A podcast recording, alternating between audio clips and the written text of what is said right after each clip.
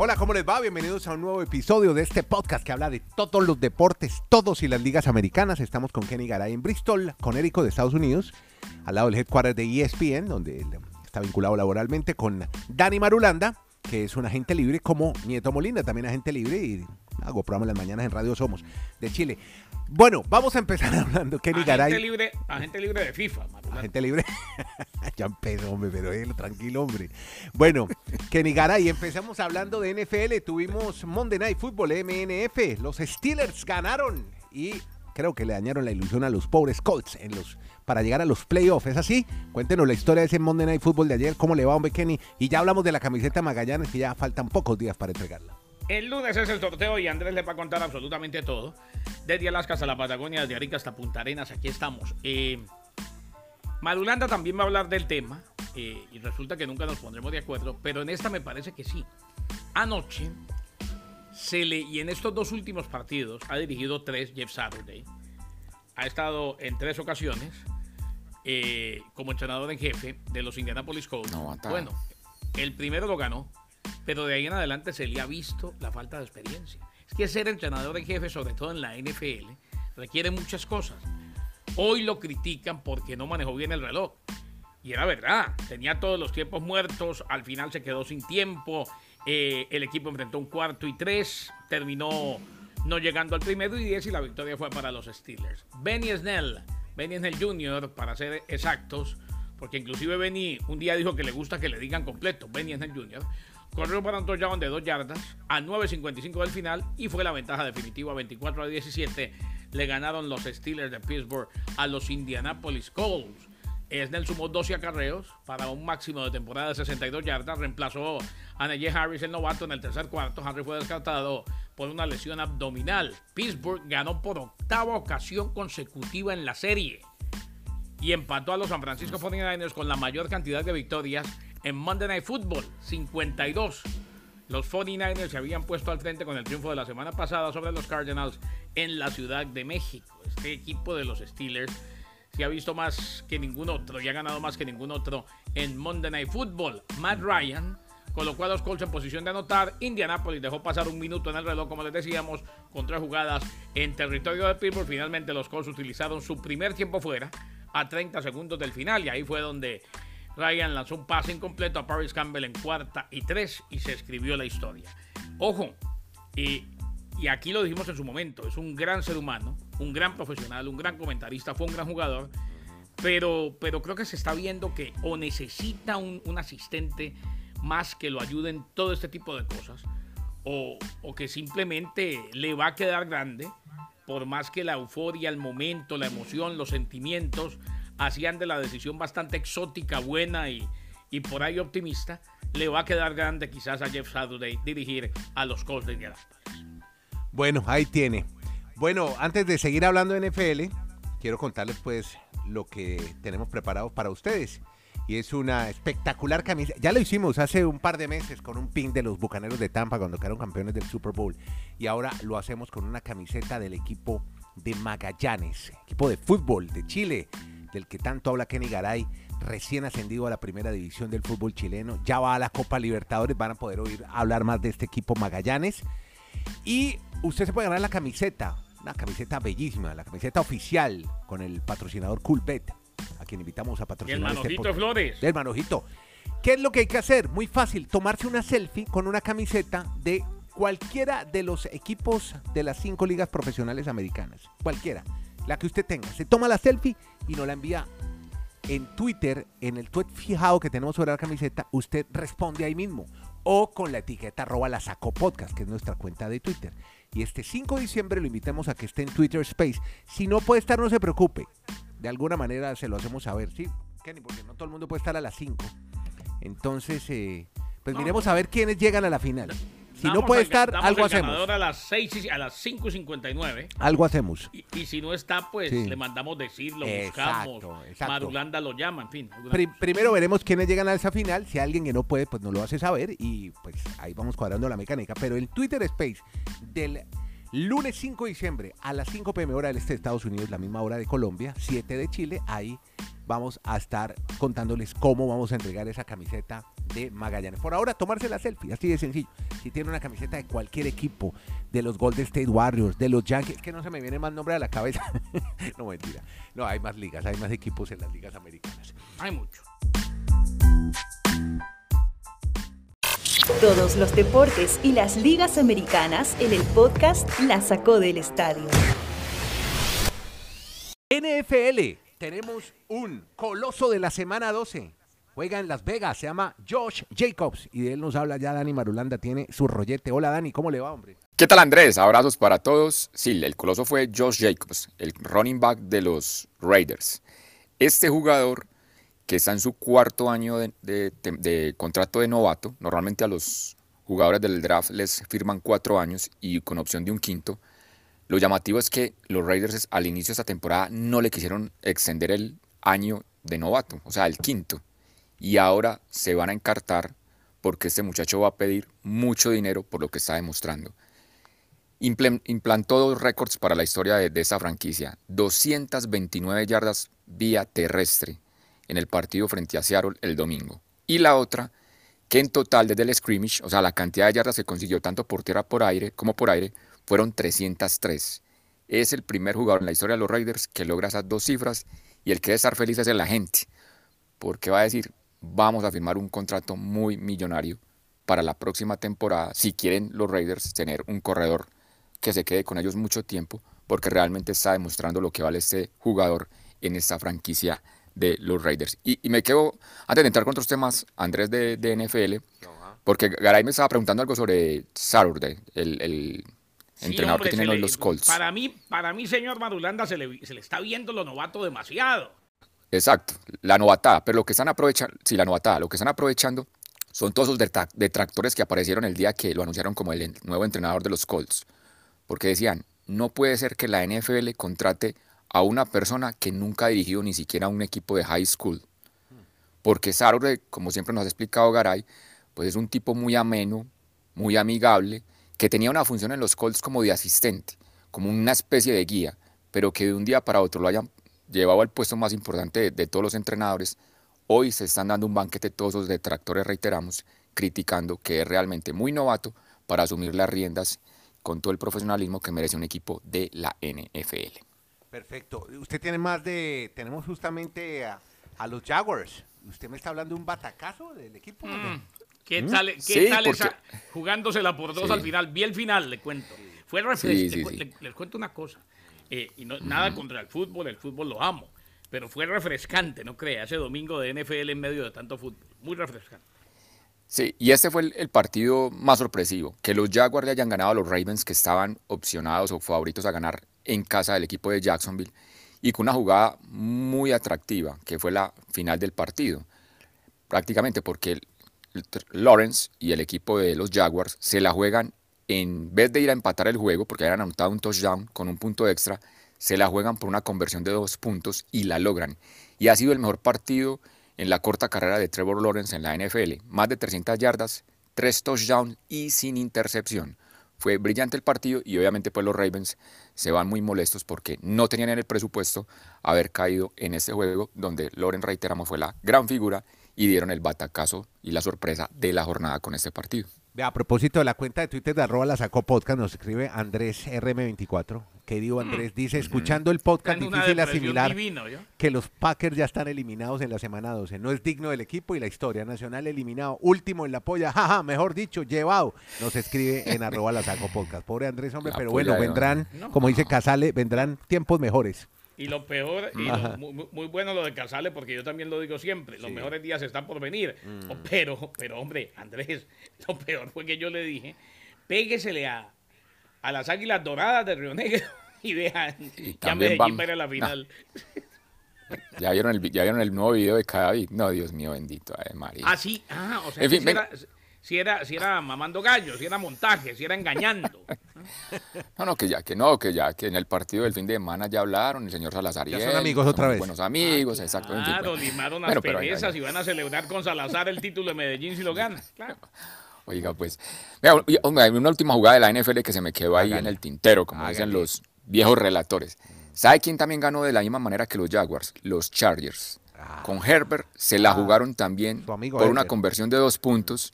No, y yo digo que este puede ser un partido parteaguas para la historia de la franquicia de los Chargers en esta temporada, porque realmente lo tenían perdido, pero esa motivación con la que se arriesgaron a, ganar el juego, lo que pasa es que tienen un, calendario muy complejo, pero Herbert creo que otra vez sale al paso a decir, venga que aquí estamos, y otro equipo muy complejo, el de los Chargers. Ojalá mañana Garay, cuando la NFL anu- anuncie el flex que, que mueven partidos de- del domingo en la noche, qué bueno sería ver a, a Tua frente a Herbert ese domingo en la noche del 11 de diciembre. Mañana nos daremos cuenta si hacen ese cambio, si lo modifican el partido en el puede que calendario. lo muevan, puede que lo muevan. sí. Tiene, tiene Ojalá. sentido. Hay movimientos en, me cambio de liga, Major League Baseball, y este está poderoso porque es un cubano que ya fue MVP por allá en el 2020, 36 años, estaban buscando un primera base y creo que lo encontraron en Houston, Kenny. Más ¿Cómo refuerzos. le parece, Andrés, que lo encontraron? Fenómeno. El Pito José Abreu. O sea, éramos muchos y parió la abuela, ¿no? Ahora sí que complicado. Va a cumplir 36 años en enero, ganó el premio al más valioso de la Liga Americana en el 2020 y es segundo en el béisbol con 863 carreras impulsadas desde su primera temporada en Grandes Ligas. Ojo a los números. La primera temporada fue en el 2014.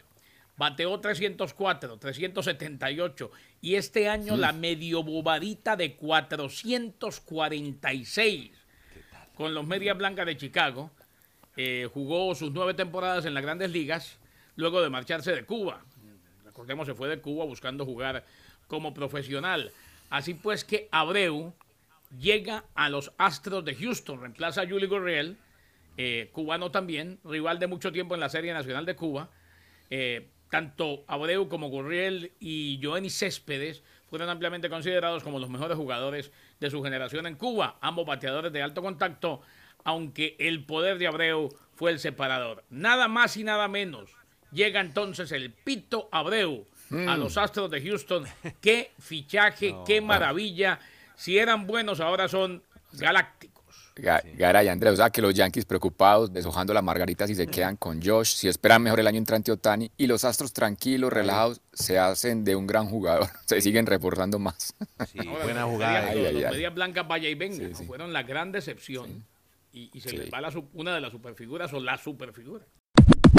Bueno, como Marulanda siempre está detrás siguiéndole la pista a los peloteros colombianos, ¿qué pasó con, con el amigo Terán, hombre? Pues el amigo Julio Terán ha firmado un contrato con los padres, con esta organización, pero de ligas menores. Ah, Entonces ahí, o sea, tiene que demostrar No, no es- en la no, sucursal a la que lo vayan a llevar. ganarse, Sí, puede ganarse no, el equipo, Andrés. Lo que Julio pasa es que Terán, un abridor tan poderoso en un equipo de liga menor. Lo que pasa es que Ya ya no está, es tan poderoso, ya está en ya- su de, ya está en su declive. y ya llegan y ya llegan los años. Julito Mm. ya vienen bajadas, parte de la vida. No, pues ahí tiene, Baja ahí la tiene la opción de la de que le abren la, 31 años Sí, tiene sí. el cartagenero. Pero tiene ahí la opción de que si lo hace bien en ligas menores, le abren la opción para llegar los nuevamente mejores a la años con los Bravos de los Atlanta, padres. no Dani, lejos, lejos. Sí, sí, sí, sí, sí, sí. No, él, él- él queda en la historia para, para los pitchers de Colombia. Son cuatro o cinco días inaugurales arrancando partido con los Bravos. Era un Eso gas, era muy prenda pocos. de Sí, garantía. sí, sí. Sí, sí, bueno, sí, esta es más de Marulanda, pero bueno, Garay se nos viene hoy con el japonés. Mm. Que hoy se ha destacado el amigo Shohei Otani. Por algo, ya empiezan los premios, los reconocimientos a fin de año. ¿Y qué pasó con Otani, Kenny? Pues, hombre, lo eligieron el mejor bateador designado de las grandes ligas, segunda temporada consecutiva. Eh, los reconocimientos que le den nunca serán suficientes a este fenómeno del béisbol.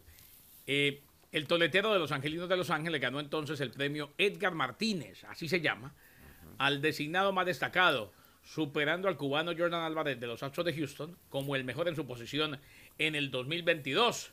Recordemos que Otani fue el más valioso de la Liga Americana, unánime en el 2021, y fue segundo en la votación al MVP de este año por detrás de Aaron Judge. Es el primer pelotero en ganar el trofeo al mejor bateador designado en años consecutivos desde que lo hizo el Big Papi David Ortiz en cinco ocasiones entre el 2003 y el 2007. Bueno, y ahora me voy a la pelota naranja, como diría Devia. Y aquí hablamos de, ojo a esto, de un letón. ¿Ya sabe por dónde voy, Kenny? El letón se llama Kristaps Kristaps por cinco. Porzingis. 41 puntos. Y no como le dijo Jorge Ebro en Miami, es que por singas, por singuis, maestro. Casi le dice porcino. bueno, cuénteme, Porzingis, hombre, de sus gestas en los eh, en las duelas, como diría Kenny Garay en sus relatos, en la duela de la NBA. Cuénteme, Porzingis. Pues Andrés, este letón Porzingis, con esos 41 puntos que usted está reseñando, queda en la historia personal de su registro en la NBA como el- la primera vez que anota más de 40 puntos en un juego de la NBA. Y en la historia de esa franquicia de los Washington Wizards, en la capital donde juegan, de los Estados Unidos, hacía 35 años no había un jugador en esa posición, jugando de centro, que hubiese logrado más de 40 puntos en un compromiso. O sea que ahí le queda el registro en la noche anterior a Porzingis, que tuvo buenas temporadas en algunos equipos. Yo lo recuerdo a Garay que impactó mucho en los Knicks, pero no sé, después como que No, después fue de la- alejando de- los Dani, reflectores. me acuerdo Sí. que en aquella época hacíamos el programa para Nueva York y por Singuis aquí, por Singuis allá, por Singuis por era todos una lados. locura. Era Pero una locura. No, no, no, terminó siendo. Es un tipo- Es que, es que mantenerse tipo- a ese nivel y con esa altura. Sí, cada sí. vez que usted vea un alto de esos tan fenomenal. Que él mide, él mide 2.20, mide 2.20 Exacto. para que pongamos en contexto a Cada vez que usted vea un alto de esos tan fenomenal, Sí. sepa que en algún Sí, sí. momento se va a lesionar. Ese, ese Pero le tengo... Es la ley de la vida. Eh, Shaquille O'Neal, bueno, ya les conté, el otro día contó que han Las sido rodillas. tantos los problemas de rodilla que él ya no duerme eh, acostado, sino sentado y que el dolor prácticamente no se lo quita nada. Bueno, muy bien. Eso, eh, eso es del letón. Y ahora hablemos de un italiano, que además fue escogido en el draft. Está en Orlando. Paolo Banquero. Hace tiempo no me contaba de Banquero. ¿Cómo anda, cómo anda el pelado Banquero? Sí, el italiano? Porque, hablemos en ese momento con, de él con nombres y apellidos completos y en letra mayúscula, Arial resaltada, como usted la quiera ver. Ari- Arial 16. Paolo, se, se- se llama, él se llama Paolo Napoleón James Banquero. No, ese o sí se Banchero. quedó sin nombre. Paolo. Nicolás. Paolo No, y es que Napoleón James Banchero. Sí. Pues don, pues don Pablo Napoleón James Banchero está haciendo una temporada que solo lo hizo un tal Michael Jordan. ¿Qué tal? 14 partidos y en todos ha anotado por lo menos 15 puntos. No, pues. Eso solo en un arranque de la NBA lo hizo el amigo Michael Jordan. Por eso fue muy criticado para muchos que porque hayan dado una primera ronda a los Orlando Magic por este jugador. Pero bueno, hasta el momento está callando bocas. Hace muchas cosas interesantes para este equipo. No va a ser obviamente una franquicia para que va a pelear la NBA esta temporada, pero bueno, a futuro, si van armando bien un equipo en torno a, Ban- a Banquero o a Banchero, pues el, el, el ascendiente de italiano, su padre es italiano, pues le puede dar alguna posibilidad a este equipo de darle alegrías. Don Paolo. muy bien, y con estas notas, historias de Dani Marulanda sobre la NBA que están buenísimas, de banquero, de Porzingis, todo lo que contamos de béisbol y de fútbol americano. Ah, de- venga, venga, venga, Ay, una, cosita, una cosita que sea, usted hágale, hágale, hágale. Última de que usted se va, se va a entristecer también de la NBA. Ay, ¿qué pasó? Acaban, a acaban de entristecer, no se la despedir. diga. Sí, Sí, no, ¿por acaban de despedir a Facundo Campazo Ah, sí, de los supe. Mavericks. Sí, no, creo ¿Y que ocho juegos qué? y no más, sí. Mm. Exacto. Está ¿sabe- más triste en Argentina. qué? No, yo me enteré por los argentinos. Estaba aburridísimo ayer hablando de Campazo. Exacto. ¿Sabe por qué lo, lo sacan? Sí. Porque es que se van a rendimiento. reforzar aparentemente, no, se van a, a reforzar Ah, aparentemente con Kemba Walker. Exacto. Kemba Walker va a llegar a los Mavericks, o sea que ah, yo creo que ahí quedó ya el, el destino de, de O sea, ¿no? Campazo en la que NBA. Real Madrid, que vuelva otra vez a la eh, Euroliga, porque ya no. No, y es un gran jugador. Mm. Lo que pasa es que cuando los equipos apuestan por ir grandes, ¿no? Es muy difícil. que- Sí, es que no tienen para pagar a los dos, entonces. No, no, no, pero digo ir No, grandes pero de sí, estatura. Ah, no, ah, ya, no, pero digo yo, pero también es, es que dijeron que era eso, como vamos a traer a Kemba, entonces pues no hay campo para vos en el equipo, entonces chao Dallas y se tiene que ir el amigo Facundo. Es un muy buen jugador, hombre. Y tuvo, y tuvo, mo- y tuvo momentos interesantes, y- pero la NBA no es para que triunfe todo el mundo, eso queda claro. Bueno, ahí, ahí queda claro, por ejemplo, la, eh, la gesta de Manu Ginobili. O sea, lo de Ginobili, pues eso es Inclusive, indescriptible. inclusive lo de Fabricio Berto. También, Lo bueno, de- pero lo lo- de Ginobili, pues que Ginobili... No, no, lo de Ginobili está por encima de todo. Sí, tiene de la. Fama. Mm. Pero lo que voy es, eh, de Fabricio Berto se mantuvo también mucho tiempo y Exacto, triunfó. sí, exacto. Eh, el Chapunocioni, eh, Escola, Mm, esos muchachos mantuvieron su nivel a- bueno, hicieron parte de un equipo campeón en- olímpico. en el penthouse, en y campeón lo mundial. Bueno, muy bien, Kenny. Gracias, Kenny, desde Bristol. Kenny también está en el podcast alterno este que se llama La Sacó de Qatar. Le recordamos la camiseta de Magallanes, se la toma, se la foto, así de sencilla. Usted la debe tener por ahí en el closet, no importa esté raída, está sucia, no importa. La camiseta de cualquiera de los cinco y de las cualquiera de las cinco ligas americanas, la selfie en un Twitter. Ahí solo la vemos aquí, Kenny, Dan y yo nomás la vemos. La compartimos y lo invitamos a que se gane una camiseta nueva, muy bonita del equipo Magallanes de Chile, que acaba de ascender a la primera división. Una selfie con una fotografió una imagen suya con un equipo de una de las cinco ligas americanas. Eso es todo, no más. Así participa con sus datos y listo. Y lo esperamos el 5 de diciembre para que se gane la camiseta de Magallanes. Gracias a Kenny en Estados Unidos, Dani en Colombia y Nieto Molina desde Chile. Estamos, hacemos este podcast vía streaming, deport streaming. Se llama La Sacó del Estadio. Gracias a todos.